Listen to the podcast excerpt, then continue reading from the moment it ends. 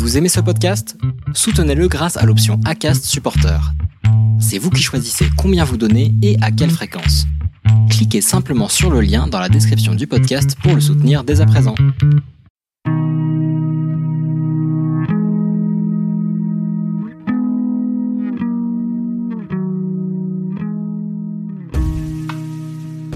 Et on a fait en fait un, dîner et, là, c'était vraiment un moment mais magique parce que en fait, ces gens-là, on ne les a jamais vus.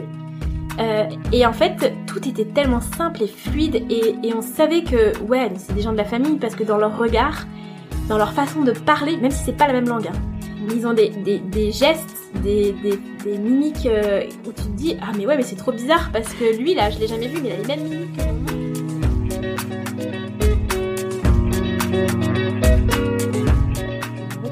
Avec un épisode un peu spécial parce que c'est la suite de l'histoire d'Antonella que vous avez pu découvrir dans l'épisode 14. C'était une discussion en off que nous avons eue avec Antonella que nous avons finalement fini par enregistrer. Avec Antonella, on a parlé d'une autre partie de sa famille qui a émigré aux États-Unis. Alors j'aime beaucoup cette histoire parce que c'est un bel exemple des multiples histoires d'immigration qu'il peut y avoir dans une seule et même famille. Il y a des immigrations qui peuvent amener à se retrouver avec de la famille à l'autre bout du monde. Dans ce podcast, je demande souvent ce qui fait qu'on se sent appartenir à un pays, mais ici, on peut se demander ce qui fait qu'on se sent appartenir à une même famille, dans deux pays différents. Est-ce que c'est le fait de partager un arbre généalogique, le même sang, des souvenirs communs, une culture, ou une histoire familiale? Est-ce qu'on peut se sentir proche quand on ne s'est jamais vu? Alors je vous laisse découvrir l'histoire du grand-oncle d'Antonella qui a quitté la Sicile au début du XXe siècle et qui rejoint l'histoire d'Antonella elle-même, qui a retrouvé sa famille près d'un siècle plus tard, au début du XXIe siècle. Bonne écoute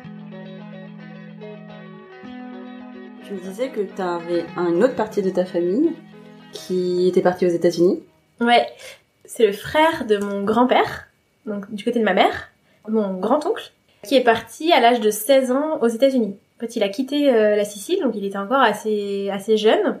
Et en fait, il est parti là-bas parce que euh, alors là, c'était vraiment euh, plus présent que maintenant, les histoires de, de mafia où il voulait pas euh, rentrer dans ces trucs-là, et donc il a préféré euh, carrément s'éloigner de son pays et quitter sa même si c'était pour quitter sa famille, quoi. Et en fait, il est parti. c'est c'est une histoire assez hallucinante parce que c'est un peu comme en fait au tout début du, du parrain. Je sais pas si tu l'as vu le, le film. Il prend le bateau pour aller aux États-Unis. Et bah là, en fait, mon, mon oncle, il a fait pareil. Nom, lui, il est pas devenu euh, parrain de la mafia du tout. Justement, il a voulu fuir la Mm. mafia. Et, euh, et en fait, il est resté bah, pendant super longtemps sur le bateau pour faire Sicile-New York. Et dans des conditions euh, déplorables. Et en fait, à l'époque, euh, quand tu arrivais aux États-Unis, tu arrivais par euh, Ellis Island, qui est l'île où étaient euh, tous les, les immigrés. Et puis il y a un registre avec tous les noms. euh, Exactement, voilà. s'est passé, ouais. Voilà, et en fait, euh, arrivé sur Ellis Island, euh, il, passe, il, il les passait en fait au, au crible fin euh, où il leur posait des questions euh, sur euh, est-ce qu'ils savent parler anglais, d'où est-ce qu'ils viennent, pourquoi est-ce qu'ils sont là, etc. Un peu interrogatoire. Euh, il faisait des, des bilans de santé, des choses euh, un peu... fallait pas te gêner quoi parce que bah tu devais te montrer devant tout le monde il y avait pas genre un petit cabinet propre euh, tranquille fermé enfin bon, voilà et il restait là-bas, il savait pas combien de temps, jusqu'à ce qu'on accepte ou pas qu'il puisse rentrer sur le territoire américain. Et donc mon, mon grand-oncle, du coup, a vécu ça. Et, euh, et en fait, il est parti aux États-Unis. Je resitue le contexte, c'était au début du XXe siècle, genre 1910, 1920. Et en fait, euh, bah, il y avait pas Internet, il y avait pas la télé, tout ça. Donc en fait, euh, il avait entendu parler des États-Unis comme un truc génial. euh, que et il y avait un, un sketch là que j'avais entendu. En fait, mon oncle, c'était totalement ça, enfin mon grand-oncle euh, où en fait il croyait que les rues allaient être pavées d'or. Ouais, vraiment c'était genre l'Eldorado. Et en fait arrivé là-bas, bah déjà les conditions désastreuses dans lesquelles il a il a voyagé sur le sur le bateau, où il y avait plein de gens qui étaient malades, ils étaient tous entassés, enfin bref. Après il arrive euh, sur le territoire américain, il est content, mais en fait non, ah tu fais un stop à Ellis Island et il est resté je sais pas combien de temps. Et puis après donc il arrive enfin il entre à New York et il se rend compte que les rues ne sont pas pavées d'or, d'une. De deux que euh, les rues ne sont pas pavées du tout. Et de trois que c'est lui qui a allé Qui a euh, les- les, les pavés. Voilà. Donc ça c'est c'est ce que dit euh, le sketch, je, je ne sais plus son nom, mais c'est la vérité en fait. Mm. C'est vraiment ça, c'est que une désillusion totale sur euh, ouais bah ok je suis partie à des des milliers de kilomètres de ma famille et puis finalement c'est la vie n'est pas forcément plus simple quoi. Au final cet oncle là est resté euh, aux États-Unis donc lui il est arrivé à Baltimore. Il a vécu à Baltimore euh, dans le Maryland donc sur la côte euh, est Et, euh, et après finalement il a fait euh, il a fait sa vie là-bas, il a rencontré sa femme, il a eu des enfants, euh, il a eu un commerce de fruits et légumes et euh, il a eu des hauts et des bas dans sa vie, mais il s'en est plutôt bien sorti et en fait euh, donc il gardait pas mal contact avec son frère qui était mon grand-père qui lui était resté en Sicile.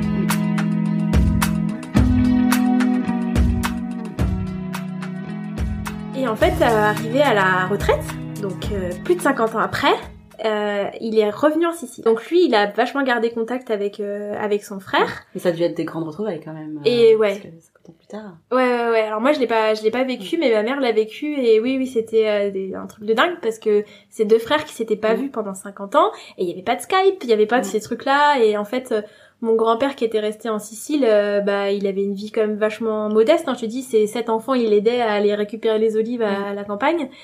Et euh, alors que mon grand-oncle était aux États-Unis, donc même s'il n'a pas eu une vie super évidente, il avait un petit peu plus de moyens que mon grand-père et il envoyait euh, régulièrement des habits, un petit peu de jouets à ses neveux et mmh. nièces qui du coup étaient ma mère et ses frères et sœurs. Donc en fait, euh, ma mère elle a toujours entendu parler de cet oncle-là sans forcément l'avoir vu.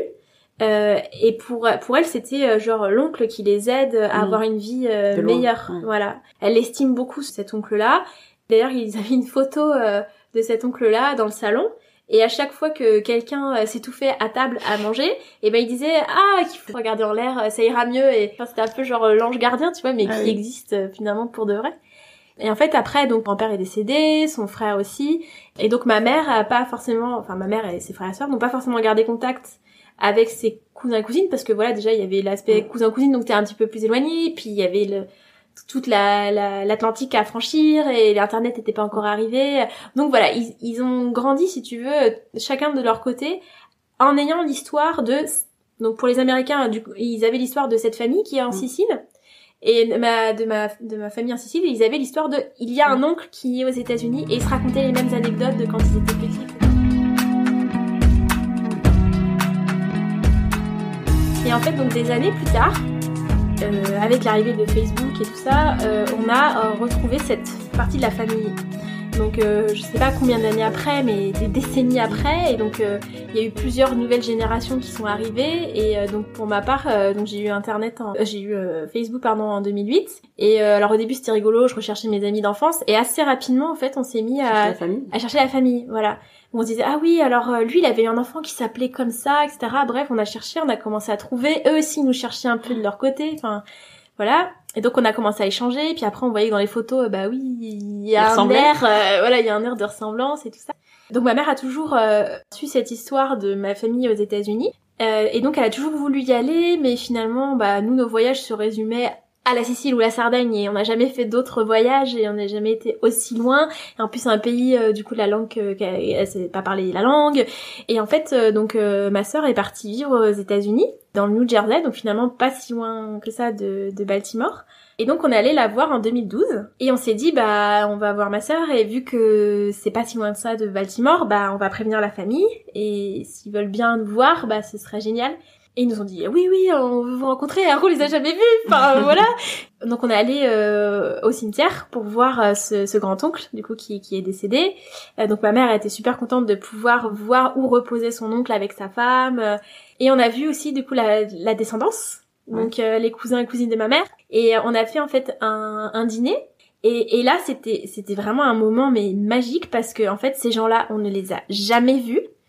Euh, et en fait, tout était tellement simple et fluide et, et on savait que ouais, mais c'est des gens de la famille parce que dans leur regard, dans leur façon de parler, même si c'est pas la même langue, hein, mm. mais ils ont des, des, des gestes, des, des, des mimiques euh, où tu te dis ah mais ouais mais c'est trop bizarre parce que lui là je l'ai jamais vu mais il a les mêmes mimiques que mon oncle. Puis après dans les échanges, ce qui était trop beau c'est que euh, bah du coup il disait ah oui bah donc toi tu es un tel ok la fille de machin ah oui on nous a raconté telle anecdote etc alors qu'en fait, bah nous aussi, ah oui, toi tu es un tel, mais moi j'ai raconté telle anecdote, et du coup tu recolles les morceaux et mm. tu te rends compte qu'en fait on avait la même culture, on avait la même histoire, parce que donc mon grand-père racontait des histoires à, ses enfants sur son frère, et inversement son frère racontait des histoires sur mon grand-père à, ses enfants, et, Et, et, donc en fait, on avait tous la même histoire. Et, euh, et même en termes euh, culinaires, si je reviens là-dessus, pour les Italiens, c'est très important. Mm.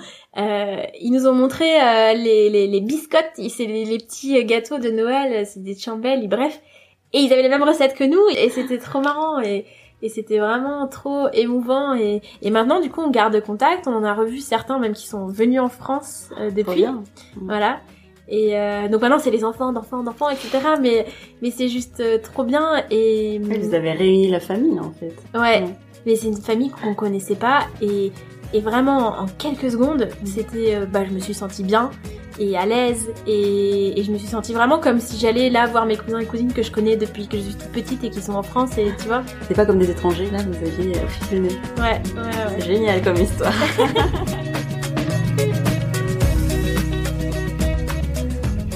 C'était Mélanie Young pour Melting Post le podcast. Merci d'avoir écouté cet épisode et s'il vous a plu, n'hésitez pas à le partager avec vos amis et tous ceux qui pourraient intéresser. Vous pouvez aussi m'écrire pour me partager vos ressentis, vos commentaires ou vos suggestions de thèmes ou d'invités. À bientôt!